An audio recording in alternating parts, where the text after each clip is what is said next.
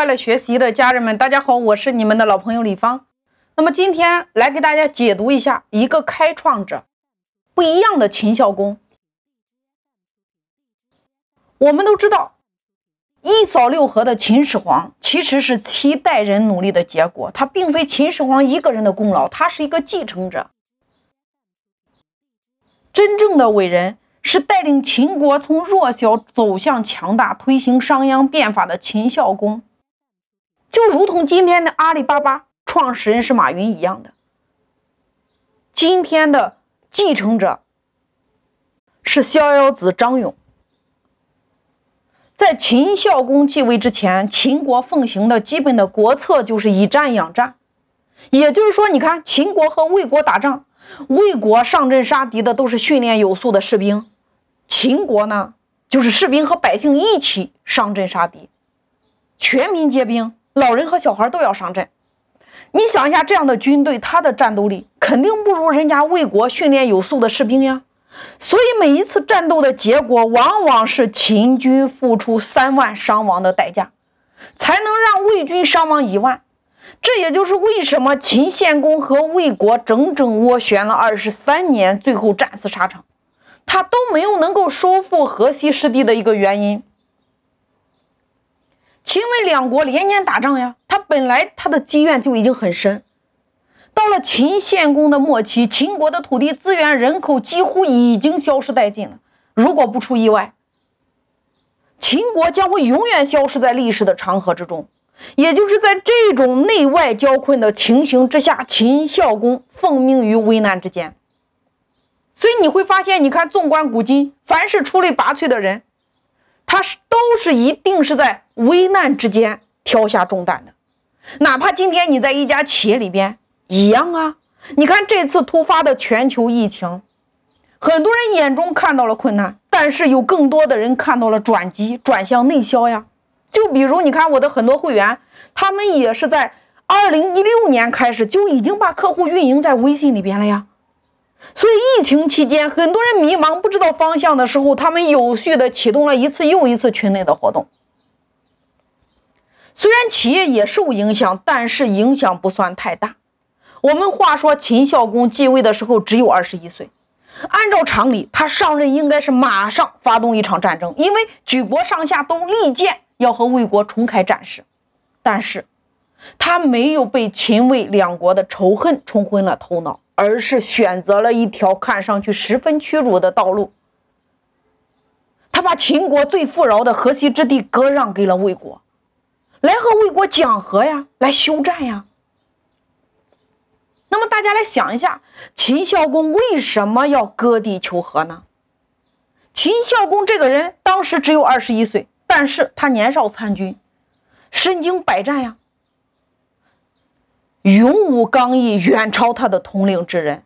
正是因为和魏国长达二十多年的拉锯战，让他意识到一个问题：魏国无法侵吞秦国，是因为老秦人敢拼命，全民皆兵；而秦国无法打败魏国，就一个字儿——穷。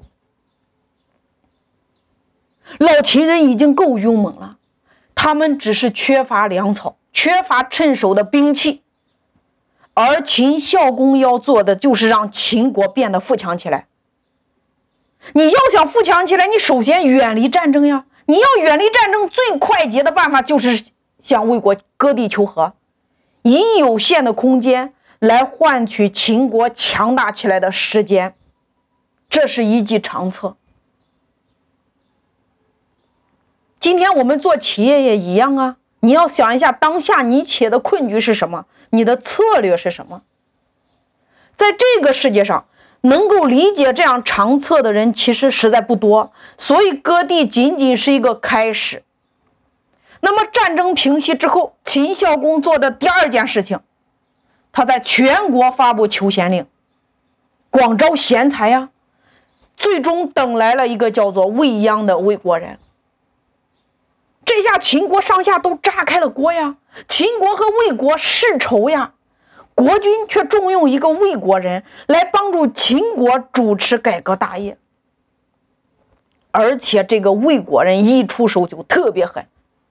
直接把秦国的氏族体系给整得七零八落呀，动用了等于说他动了秦国既得利益者的蛋糕。那你想一下会什什么样的狂风暴雨？他就连太子触犯了法律，也把老师太子的老师给割了鼻子呀，也就是秦孝公的哥哥赢钱。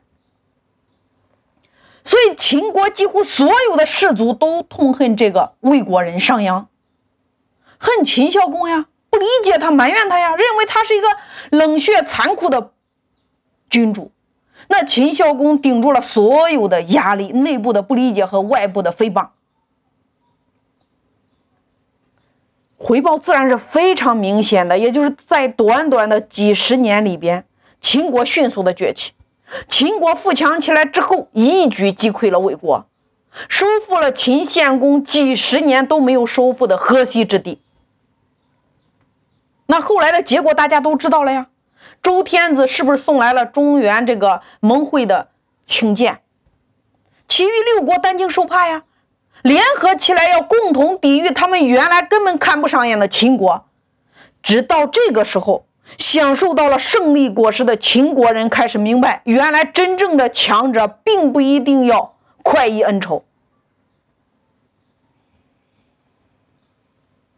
在这个世界上，你会发现能量它是不是守恒的？你看他付出了多少，是不是收到了 n 倍的回报？所以你要想成就一番事业。那你就得制定自己的成长计划呀，从当下开始。你企业当下的困局是什么？如何解决？你借的外脑是谁？外力是谁？你的成长计划是什么？每天一个小时的来反思，接着就是干，因为你只有去实战，才会有结果。所以学会长线布局，你企业缺什么？如果缺流量，那么你就得认真分析你的客户群体，他们究竟在哪个地方，是在哪个平台，还是在哪个意见领袖的手里边？你搞定这一个人，是不是得到他背后的一片森林？这个人他可以是一个意见领袖，他也可以是一个平台。